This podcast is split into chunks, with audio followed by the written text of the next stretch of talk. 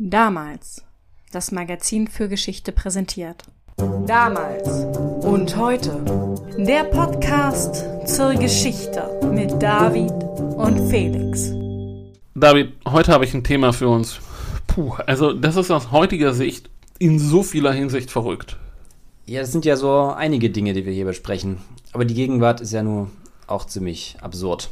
Das stimmt, das stimmt. Also Leute, schaltet lieber mal für eine halbe Stunde Alexa ab und deaktiviert Siri. Heute geht es nämlich um Datenschutz. Und um eine ziemlich verrückte Debatte, die am Anfang durchaus mit Recht und mit Ernst geführt wurde, aber den drehten beide Seiten irgendwann ziemlich frei. Erinnert dich das an irgendwas, David? ja. Ich sag doch, die Gegenwart ist nicht weniger verrückt. Das stimmt. Also fangen wir mal vorne an. Am 4. März des Jahres 1982 verabschiedete der Deutsche Bundestag in Bonn mit den Stimmen aller drei Parteien, damals saßen da nämlich nur drei Parteien im Bundestag. Ja, solche Zeiten gab es auch mal. Jedenfalls verabschiedeten alle drei Parteien, die Regierung aus SPD und FDP und die oppositionelle CDU-CSU-Fraktion, das sogenannte Gesetz über eine Volks-, Berufs-, Wohnungs- und Arbeitsstättenzählung. Eine solche hat es zuletzt 1970 gegeben und man fand, das sei mal wieder nötig. Es hatte drei Anläufe gebraucht, um das Gesetz zu verabschieden. Zweimal hatten die Länder im Bundesrat ihre Zustimmung verweigert, weil sie mit der Aufteilung der Kosten nicht einverstanden gewesen waren. Aber nun war alles tutti und der Bundesrat winkte das Gesetz durch und die Politiker widmeten sich wichtigeren Dingen, was da hieß den internen Problemen der sozialliberalen Koalition. Ja, richtig. Die Koalition ist 1982 am Ende. Die FDP läuft zur CDU über. Richtig, das war erst im Herbst, aber es kriselte schon vorher mächtig. Im Februar stellte Bundeskanzler Helmut Schmidt die Vertrauensfrage und gewann noch einmal, aber die Koalition war nicht mehr zu retten. Im September traten die FDP-Minister zurück. Mit einem konstruktiven Misstrauensvotum wurde dann Helmut Kohl zum Kanzler gewählt. Und der stellte dann gleich erstmal die Vertrauensfrage, die er mit voller Absicht verlor, um Neuwahlen ausrufen zu können. Okay, die Abgeordneten sind also ziemlich gestresst, nehme ich an, mussten jetzt dringend in ihre Wahlkreise und Plakate kleben. Richtig. Die Volkszählung fiel dabei ein wenig hinten runter. Erst Anfang des Jahres 1983 geriet sie wieder stärker ins öffentliche Bewusstsein. Und der Hintergrund lag zumindest teilweise im NATO-Doppelbeschluss und der deutschen Friedensbewegung. Jo, Ende der 1970er beschließt die NATO nämlich die Stationierung neuer Mittelstreckenraketen in Westeuropa, nachdem die frühen 70er eine Zeit der politischen Entspannung gewesen sind. Nochmal der Verweis auf unsere Willy Brandt-Folge. Um Brand geht es dieser Tage ja auch immer wieder. Jedenfalls ist um etwa 1980 Aufrüstung angesagt. Das kennen wir auch aus heutigen Tagen. Jedenfalls dieser sogenannte NATO-Doppelbeschluss war damals höchst umstritten. In der Folge forderte die Friedensbewegung unter anderem die Veröffentlichung der Stützpunkte, wo diese Raketen stationiert waren. Das war aber streng geheim. Und Teile der Aktivisten kamen dann auf die Idee, wenn ihr uns nicht sagt, wo die Raketen sind, dann verraten wir euch auch nichts über uns beim kommenden Zensus. Auge um Auge. Sozusagen.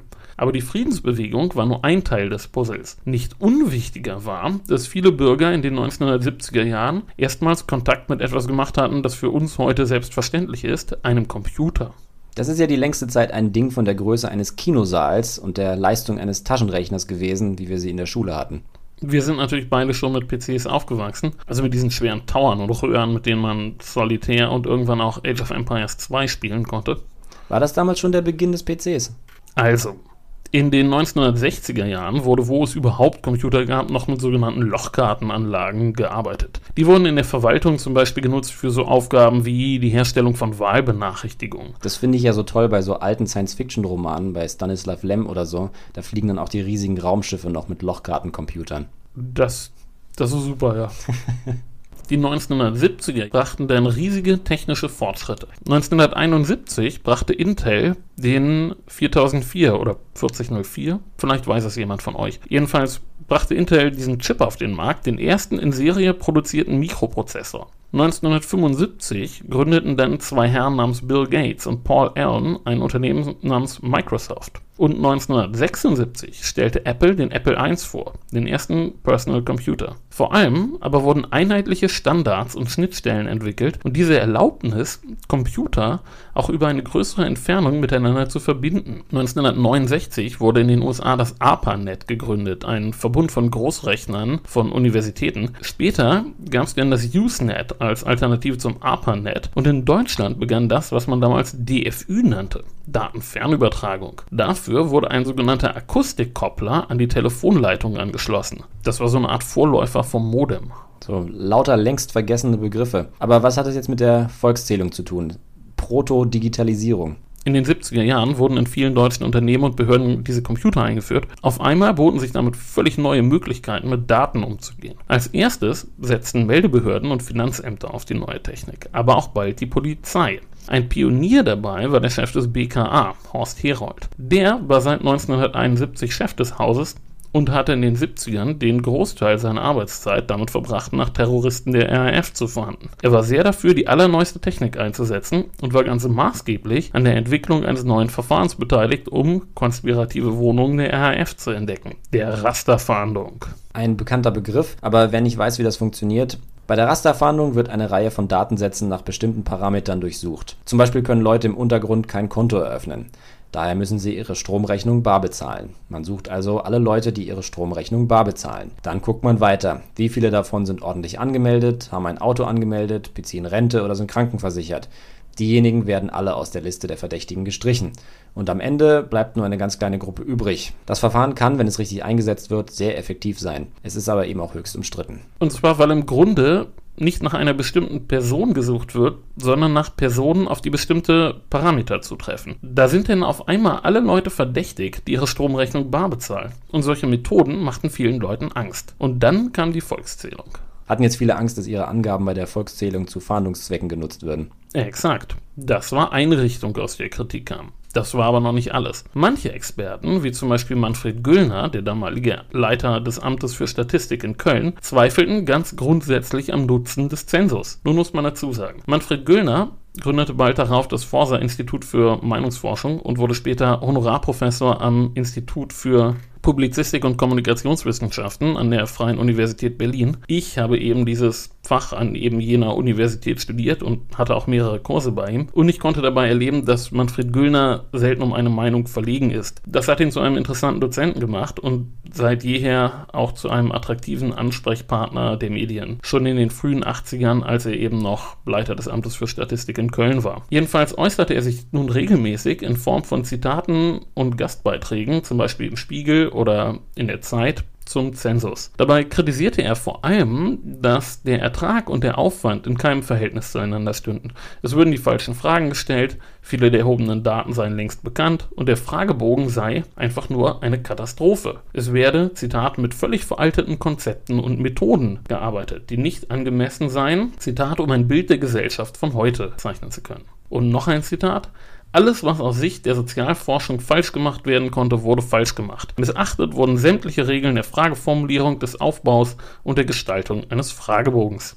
Zitat Ende. Dieser sei zudem in einem für Normalbürger kaum verständlichen Behördendeutsch verfasst. So Güllner. Na, das ist ja auch wenig überraschend. Viele Briefe von öffentlichen Stellen sind in einer Sprache verfasst, die nur für Eingeweihte einen Sinn ergeben. Da tauchen dann auf einmal Wörter auf, für die man ein Wörterbuch braucht, weil kein normaler Mensch sie je gehört hat. Und wenn man alle Wörter verstanden hat, muss man immer noch interpretieren und spekulieren, was den Sinn des ganzen Satzes anbelangt. Ja, die Erfahrung musste wohl jeder schon mal machen. Was stimmt noch alles nicht mit dem Fragebogen?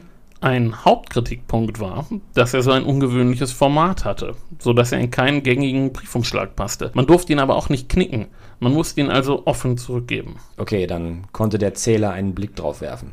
Noch was? Ja, die persönlichen Angaben standen auf demselben Blatt wie einige inhaltliche Fragen, sodass man sie nicht effektiv trennen konnte. Verstehe. Aber das ist wahrscheinlich auch noch nicht alles. Haben sich noch mehr Experten aus anderen Fachbereichen zu Wort gemeldet? Oh ja. Dazu muss man nun aber erklären, dass der Zensus nur ein umstrittenes Projekt in dieser Zeit war. Ein anderes war die Einführung des maschinenlesbaren Personalausweises. Des maschinenlesbaren Personalausweises. Na, wenn die damals gewusst hätten, dass heute unsere Fingerabdrücke drauf gespeichert werden. Deshalb sagte ich ja am Anfang, diese ganze Debatte ist aus heutiger Sicht etwas unwirklich. Ja, von Social Media und dem ganzen Elend mal ganz zu schweigen. Eben. Der maschinenlesbare Personalausweis galt damals in Expertenkreisen als datenschutztechnisch noch wesentlich bedenklicher als der Zensus. So kommentierte die Zeit, dass dieser, Zitat, Kernstück eines von Polizeistrategen und Verwaltungsexperten seit Jahren konzipierten Melde-, Fahndungs- und Überwachungssystems, dessen Dimensionen sich bislang nur wenigen Fachleuten erschlossen haben. Zitat Ende. Und die Zeitschrift zitierte weiter den Bremer Informatikprofessor Wilhelm Steinmüller mit den Worten, dass Zitat, nie weniger als die Einführung der ersten Massenkontrolltechnologie eines neuzeitlichen Staates in Ost und West geplant sei. Angestrebt sei die Erfassung potenzieller Straftäter oder politisch auffälliger Bürger sowie anderer Personenkreise. Mithilfe des neuen Personalausweises und des Zensors sei eine, Zitat, soziologische Totalerfassung möglich. Und der Datenschutzbeauftragte der Bundesregierung, Hans-Peter Bull von der SPD, schrieb in einem Gastbeitrag, ebenfalls in der Zeit, Zitat: Der neue Personalausweis ist für die Bürgerrechte wesentlich gefährlicher als die Volkszählung. Er erleichtert die Datenverarbeitung und ist damit potenziell ein Massenkontrollinstrument, das nur akzeptabel ist, wenn es wirksame Sicherungen gegen einen extensiven Gebrauch gibt. Und er äußerte große Zweifel an der Notwendigkeit des neuen Personalausweises, den die Regierung mit steigender Kriminalität und Notwendigkeit intensiverer Grenzkontrolle begründete. Nicht geregelt sei vor allem auch die Frage der Datenspeicherung bei Kontrollen an der Grenze. Wie steht denn der Bundesdatenschutzbeauftragte zum Zensus und zum maschinenlesbaren Personalausweis? Naja, er galt schon als ein sehr kritischer Mann, der seine Aufgabe ernst nahm. Aber was ihm gegen den Strich ging, war, dass Teile der Gegner nicht sachlich, sondern aus einem diffusen Gefühl heraus argumentierten. In einem weiteren Gastbeitrag in der Zeit schrieb er, Zitat, manche scheinen tatsächlich zu glauben, boshafte Beamte schlichen nachts durch die Registraturen und Rechenzentrum, um sich unerlaubt Daten über andere zu beschaffen. Stattdessen solle man die Debatte lieber versachlichen und über die echten, ernsthaft problematischen Aspekte des Zensors reden. Dabei kritisierte er auch die Arroganz der Entscheidungsträger. Zitat, Geirrt haben sich auch jene Statistiker und Ministerialbeamten, die meinten, auf gründlicher Erörterung der Notwendigkeit einer Volkszählung auf eindeutige Gesetzesformulierungen in verständlicher Sprache und auf frühzeitige Aufklärung der Bevölkerung verzichten zu können. Okay, das sind jetzt insgesamt schon eine ganze Reihe Kritikpunkte. Wie äußert sich denn die Bundesregierung dazu? Oder sitzt sie die Zeitungsberichte einfach aus? Naja, das Hauptargument für den Zensus war die Notwendigkeit. Der letzte Zensus lag mehr als zehn Jahre zurück. Viele statistische Daten, auf deren Grundlage Politik und Verwaltung Entscheidungen trafen, galten als veraltet. So vermutete man, dass statt der offiziell erfassten 61,5 Millionen Bundesbürger nur 60,5 Millionen Menschen in der Bundesrepublik lebten, um nur ein Beispiel zu nennen. Und natürlich ist es wichtig zu wissen, wie viele Menschen irgendwo leben und in welchen Umständen sie leben, um vernünftig planen zu können. In Bereichen wie Energieversorgung, Straßenbau, Wohnungsbau, Ausbildungswesen, und so weiter. Wichtig ist jedoch auch, in welcher Form man das rauszukriegen gedenkt. Wenig hilfreich bei dem Ganzen war die Person des neuen Bundesinnenministers. Das war ein Mann von der CSU, Friedrich Zimmermann. Und das war ein Typ, der gerne damit kokettierte, eine kontroverse Figur zu sein. Bei den Beamten im Innenministerium selber, da hatte er einen sehr guten Ruf. Er galt als jemand, der wirklich verstand, wie der Apparat funktioniert, aber seine Außendarstellung war suboptimal, um es milde auszudrücken. Er gab sich als Vollstrecker, so nach dem Motto, wir haben jetzt ein Gesetz und das Ganze ist geplant, also wird das auch durchgezogen. So gab er denn im Spiegel ein recht unglückliches Interview, in dem er erklärte, dass die Kritiker nur eine kleine Minderheit seien, Gegner des Systems und ihre Kritik ein Angriff auf den Rechtsstaat sei. Er war also ein richtiger Bierzeltredner von der CSU. Die Zeit nannte ihn das Ekel der Nation wobei er diese Rolle eben auch gerne annahm. Ich kann ihn mir richtig gut vorstellen. Aber nur weil etwas beschlossen worden ist, heißt es ja noch nicht, dass es auch gemacht werden muss, wenn man dann später feststellt, dass es vielleicht doch keine so gute Idee ist oder dass zumindest ein paar Modifikationen angebracht werden. Das ist korrekt. Bis März war die Kritik so stark geworden, dass nach einer Umfrage des Politbarometer 52% der Deutschen den hehren Absichten der Volkszähler misstrauten. Das ist mächtig. Oh ja, es waren eben nicht nur die vermeintlichen Randgruppen, die K-Gruppen, die Aktivisten der Friedensbewegung oder die Atomkraftgegner, sondern wirklich breite Teile der Bevölkerung, die dem Zensus ablehnt oder wenigstens misstrauisch gegenüberstanden. Als dann das ARD-Magazin Panorama vorführte, wie anhand weniger Daten mit Hilfe von Methoden der Rasterfahndung eine De-Anonymisierung der Fragebögen möglich wäre, da sprachen sich selbst prominente Politiker wie Franz Josef Strauß, Uwe Barschel oder Heide Simonis für eine Verschiebung der Volkszählung aus. Zumal mittlerweile viele Tipps kursierten, wie man den Zensus hintertreiben konnte und da machten sich dann eben wieder die Schwächen des Designs bemerkbar. Die Fragebögen hatten eben dieses ungewöhnliche Format, mussten mit einem mittelharten Bleistift ausgefüllt werden, damit sie maschinenlesbar waren. Außerdem durften sie nicht geknickt werden, also rieten die Gegner eben, den Bogen zu knicken, sie mit Filzstift auszufüllen oder Kaffee rüber zu kippen. Das nannte man dann einen weichen Boykott. Es gab ganze Ratgeber mit Tipps dafür, wie man den Zensus auf diese Art und Weise hintertreiben könnte. Ein harter Boykott wäre die Totalverweigerung gewesen. Genau. Zu dem Streit zwischen Befürwortern eines weichen und eines harten Boykotts, da komme ich noch. Vorher gilt es nämlich, die wirkmächtigsten Einwände gegen den Zensus zu besprechen, dass es eben einfach ein schlecht gemachtes Gesetz war. Beim Bundesverfassungsgericht gingen nicht weniger als 1223 Verfassungsbeschwerden ein. Da man die nicht alle einzeln verhandeln konnte, wurden zwei davon ausgewählt, um exemplarisch verhandelt zu werden. Einmal von dem Marburger Jurastudenten Gunther von Mierbach und dann einmal von den beiden Hamburger Anwältinnen Gisela Wild und Maya Stadler-Euler. Zunächst mal wurde dabei noch verhandelt, ob der Zensus wie geplant am 27. April 1983 beginnen darf. Und da die Sachlage eben sehr kompliziert war und es um potenzielle Grundrechtsverletzungen ging, entschied das Gericht nach der Vorverhandlung erstmal, den Zensus auszusetzen. Die Richter brauchten Zeit, um sich in diesem sehr komplexen Bereich Datenschutz einzuarbeiten. Das klingt erstmal logisch, aber für die Regierung ist das doch jetzt erstmal eine bittere Pille. Wenn man für Akzeptanz wirbt, sieht es nicht gut aus, wenn das Gericht die Pausetaste drückt. Das stimmt. Aber auch auf Seite der Gegner wurde das Urteil nicht nur begrüßt. Während nämlich die Juristen und Experten zufrieden waren und das Urteil als Beweis dafür ansehen, dass der Rechtsstaat funktioniert und eingreift, wenn ein schlecht gemachtes Gesetz vorliegt, waren gerade jene, die einen harten Boykott anstrebten, enttäuscht. Weil sie die Konfrontation suchen oder warum? Hätten sie es vorgezogen, wenn sich die Bürger massenhaft verweigert hätten. Genau. Die These von der Tyrannei des Systems wurde ja durch das Urteil widerlegt. Allen Beteiligten war klar, dass das Bundesverfassungsgericht wahrscheinlich Änderungen anordnen würde. Das tat es nämlich eigentlich immer. Das Ergebnis wäre denn ein verfassungskonformes Gesetz, an dem es weniger zu bemängeln gab. Und das wollten die Radikaleren der Gegner ja eben nicht. Aber so kommt es dann. Genau. Am 15. Dezember 1983 fällte das Gericht sein endgültiges Urteil in der Sache. Und wie vermutet, kam es zu der Auffassung, dass mit dem Gesetz einiges nicht stimmte. Eine Volkszählung an sich aber in Ordnung war. Die Liste der Auflagen war aber lang. Deckt sich die Mängelliste der Verfassungsrichter denn ungefähr mit den Beschwerden der Experten, von denen du gerade berichtet hast? Naja, das Wichtigste war die Feststellung des Rechts auf informationelle Selbstbestimmung. Es sei Aufgabe des Staates, bei statistischen Erhebungen die Persönlichkeitsrechte der Bürger aktiv zu schützen, also Maßnahmen zu treffen, um die personenbezogenen Daten der Bürger zu schützen. Zum allerersten Mal erhielt der Datenschutz damit Verfassungsrang. Der neue Datenschutzbeauftragte Reinhold Baumann, der Hans-Peter Bull inzwischen abgelöst hatte, begrüßte das Urteil daher als Zitat wichtigstes Ereignis in der Geschichte des Datenschutzes. Und er hatte recht damit. Denn das Urteil hatte Auswirkungen für alle Behörden, die personenbezogene Daten erheben und verwenden. Von nun an durfte zum Beispiel nicht mehr zwischen sensiblen und nicht sensiblen Daten unterschieden werden, da klar war, auch viele der scheinbar harmlosen Daten zusammen können eben in der Kombination brisant werden. Aber das Urteil hatte auch ganz wesentliche Auswirkungen, zum Beispiel auf das Thema Speicherung von Daten. Okay, damit werden also ganz grundsätzliche Sachen geklärt. Gibt es denn dann auch konkrete Auflagen? Also, was soll die Politik jetzt besser machen, damit der Zensus beim zweiten Versuch reibungslos über die Bühne gehen kann und darf? Der wichtigste Punkt war, dass der geplante Melderegisterabgleich verboten wurde. Man hatte nämlich vorgehabt, die Daten aus dem Zensus dafür zu benutzen, um fehlerhafte Angaben im Melderegister zu korrigieren. Man ging davon aus, dass viele Menschen doppelt registriert waren, weil sie sich bei Umzügen zwar an ihrer neuen Adresse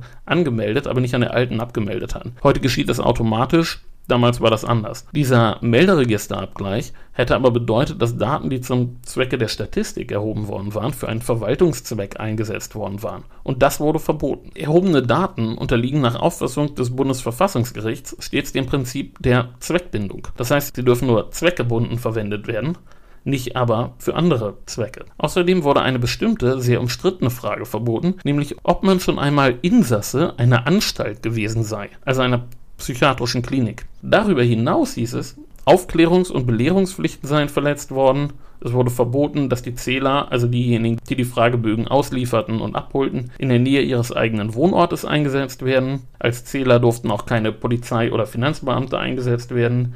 Jegliche Daten, die eine Identifizierung der Befragten ermöglichten, seien frühestmöglich zu löschen und bis dahin vom Rest zu trennen. Es war schon eine ziemlich lange Liste an Hausaufgaben, die das Gericht dem Parlament mitgab. Gut, politischer Alltag. Natürlich vor den wachsamen Augen von Presse und Aktivisten. Macht sich die Regierung jetzt also brav dran, die Liste abzuarbeiten? Die wurde tatsächlich abgearbeitet. Das neue Gesetz war wesentlich sorgfältiger gemacht. Auf den Melderegisterabgleich wurde verzichtet. Auf den neuen Fragebögen wurden die Namen und Anschriften von den übrigen Daten getrennt. Es wurde ein besseres Format gewählt, das es ermöglichte, die Fragebögen nach dem Ausfüllen in verschließbare Umschläge zu tun. Und es wurde darauf geachtet, dass die für die Volkszählung eingerichteten Sonderbehörden vom regulären Verwaltungsbetrieb getrennt wurden. Wobei dieser letzte Punkt vor allem in kleineren Gemeinden denn schwierig in der praktischen Umsetzung war. Gesetz verfassungskonform, Gegner besänftigt? Ja und nein. Also, das neue Gesetz für einen Zensus war verfassungskonform. Mit vier Jahren Verspätung konnte die Volkszählung 1987 stattfinden. Die Juristen und Datenschützer, die waren zufrieden. Aber jene, die Angst vor einem Orwellschen Überwachungsstaat hatten, und das Buch 1984 wurde damals, weil das Jahr gerade war, viel gelesen, die war nicht besänftigt. Die Diskussion wurde immer schriller und war bald, wie der Spiegel feststellte, Zitat, mit rationalen Erklärungsmustern kaum noch zu fassen. Das erinnert uns jetzt natürlich auch an was. Da ist jetzt das oben angesprochene diffuse Gefühl wieder bei der Arbeit. Aus heutiger Sicht kann man da natürlich nur müde lächeln. Wir leben ja im Jahrhundert des diffusen Gefühls. Rationale Erklärungsmuster halten dem erwiesenermaßen nicht stand. Die Befürworter des Zensus sprachen von Panikmache, die Gegner von der großen Volksaushorchung. Und wieder entbrannte unter den Gegnern der Richtungsstreit zwischen den Befürwortern eines harten und denen eines weichen Boykotts. Also jenen, die für eine Totalverweigerung waren und jenen, die fanden, man solle den Zählern einfach nur das Leben so schwer wie möglich machen. Und wie das so ist, wurde natürlich auch dieser Streit mit harten Bandagen ausgefochten. Gab es da keine Gruppe, die dafür war, mit weichen Bandagen zu kämpfen?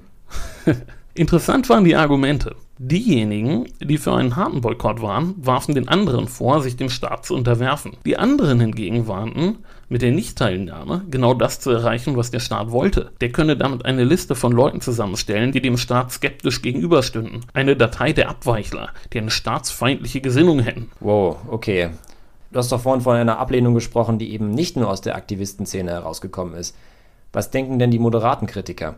Das war wieder ein anderes Problem. In den Initiativen gegen den Volksboykott trafen sich, ich sag mal, erfahrene, vor allem linke Aktivisten und Leute, die einen eher bürgerlichen Hintergrund hatten und sonst sich eher nicht so politisch engagierten. Das half natürlich nicht unbedingt dabei, eine klare Strategie zu entwickeln. Je näher der Zensus rückte, umso erbitterter wurde die Debatte. Die Gegner fühlten sich vom Staat drangsaliert und gegängelt, wenn etwa Infostände von der Polizei kontrolliert wurden, und auf der anderen Seite gingen militante Gegner sogar so weit, dass vor dem Meldeamt in Leverkusen ein Sprengsatz explodierte, der die Glasscheiben zerspringen ließ. Tja, und dann war es soweit. Der Zensus lief an. Und jetzt wird fleißig geknickt, Kaffee verschüttet, mit Filzstift geschmiert und hoffentlich niemand verletzt. Wer setzt sich denn durch und warum? Tja, das ist wieder nicht so einfach zu sagen. Die Volksboykott-Initiativen, die für einen harten Boykott waren, hatten die Gegner des Zensus aufgerufen, ihre unausgefüllten Bögen bei ihnen abzugeben, als Nachweis, sie nicht ausgefüllt zu haben. Und nach dem Zensus verkündeten sie, rund eine Million dieser Bögen erhalten zu haben.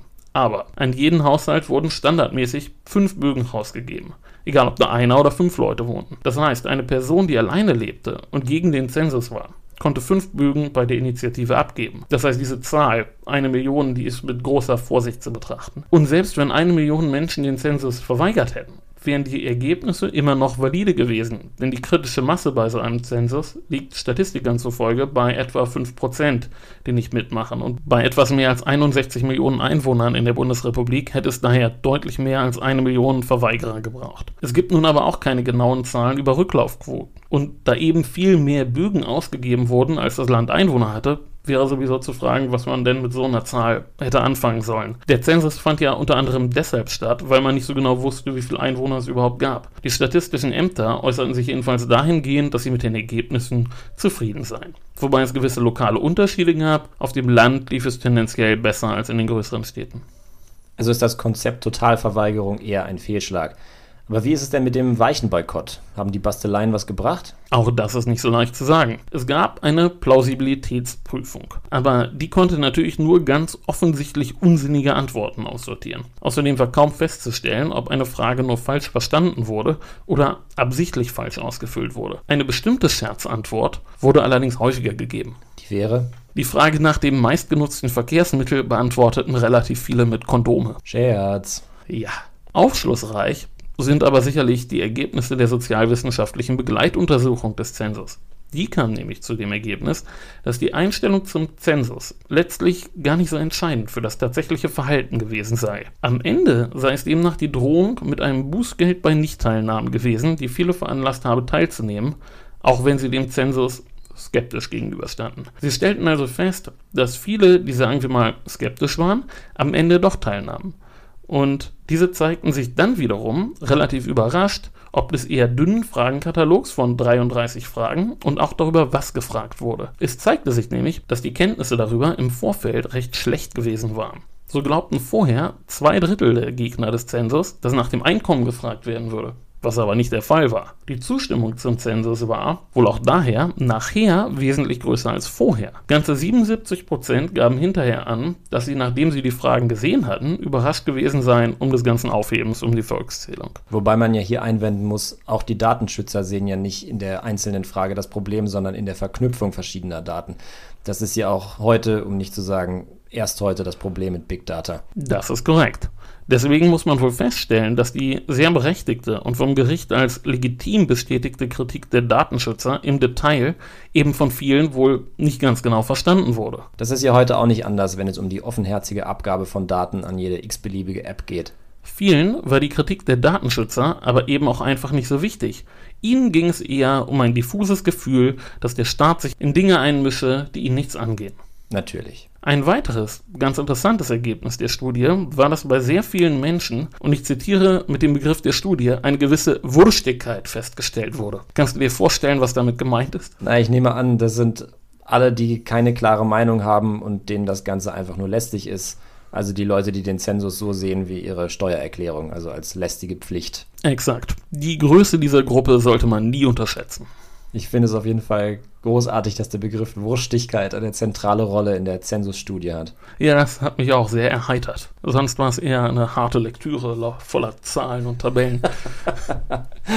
ja. Weißt du eigentlich, wann wieder ein Zensus angesetzt ist? Jetzt, also dieses Jahr. Das stimmt. Allerdings wird nicht mehr wie früher eine Gesamtbefragung vorgenommen, sondern der Zensus wird als registergestütztes Verfahren durchgeführt. Das musst du erklären, denke ich. Bei einem solchen Verfahren werden aus verschiedenen Quellen Daten zusammengeführt. Das heißt, man nutzt die Daten, die bei den einzelnen Behörden und Ämtern sowieso schon vorliegen und führt nur zusätzlich eine Stichprobenbefragung durch. Moment, aber ist denn so eine Verknüpfung von Daten überhaupt zulässig? Für statistische Zwecke, ja, das ist eben auch ein Ergebnis des Urteils von 1983. Die Daten dürfen zum Zwecke der Statistik zusammengeführt werden, aber eben dann nicht an die Verwaltung zurückfließen. Das nennt man Rückspielverbot. Das Verfahren ist trotzdem nicht ganz unumstritten, aber so wird es gemacht und so wurde es auch schon 2011 gemacht beim letzten Zensus. Der Zensus von 1987 war in der Form dieser Totalbefragung der letzte seiner Art. Wegen der Proteste. Vor allem auch, weil das registergestützte Verfahren viel billiger umzusetzen ist. Na klar, man braucht keine Zähler mehr rumschicken und keine Fragebögen zu drucken. Und die Technik ist ja auch nochmal deutlich besser geworden seitdem. Oder gefährlicher. Ein nicht ganz einfaches Thema war das heute auf jeden Fall. Das stimmt, aber ein wichtiges. Und jetzt könnt ihr Alexa wieder anstellen, Tindern, euren Lebenslauf bei LinkedIn hochladen, Netflix anmachen und euer Leben bei Facebook und Instagram teilen. Und das machen, was auch immer man bei TikTok so macht. Hüpfen und singen in erster Linie. Ja, die Welt ist eine andere geworden seit den 80ern. Es ist schon erstaunlich, dass sich aus einem Klima der Angst und Unsicherheit ein in Teilen doch sehr unbekümmerter Umgang mit Daten entwickelt hat. Außer bei der Corona-App natürlich. Auf jeden Fall. Über die stand im Spiegel, das Einzige, was sie effizient schütze, seien die Daten ihrer Nutzer. Naja, bei der haben wir ja im Grunde aber auch wieder Argumente gehört, die so auch schon in den 80ern zu hören waren. Jedenfalls gab es auch schon damals die Art von Politikern, die gegen den lästigen Datenschutz wetterten die wird es wohl auch immer geben. Genau wie das diffuse Gefühl. Ja, das stimmt. Das wird man nicht los. Gut, wir kommen äh, jetzt zum nächsten Kapitel der Folge und zwar hören wir noch einmal rein, was der Chefredakteur von damals, Stefan Bergmann, uns letztes Mal zum aktuellen Titelthema gesagt hat. Hallo Herr Bergmann, im neuen Heft geht es um die Soldatenkaiser. Was hat es damit auf sich? Das ist die Ära von 235 bis 284, 85, als durchweg erfahrene Offiziere in schnellem Wechsel das Römische Reich regierten. Immerhin 19 Herrscher in nur 50 Jahren kamen so zusammen, in der an politischen Verwerfungen, an existenziellen Zuspitzung und natürlich an exzessiver gewaltreichen Geschichte dieses Imperiums war das eine ziemlich dramatische Phase. Das Weltreich wurde in dieser Zeit von zahlreichen Grenzkonflikten bedroht. In dieser Situation waren die Kaiser zunehmend überfordert. Sie konnten nicht jederzeit vor Ort sein, um persönlich den Brandherd zu löschen.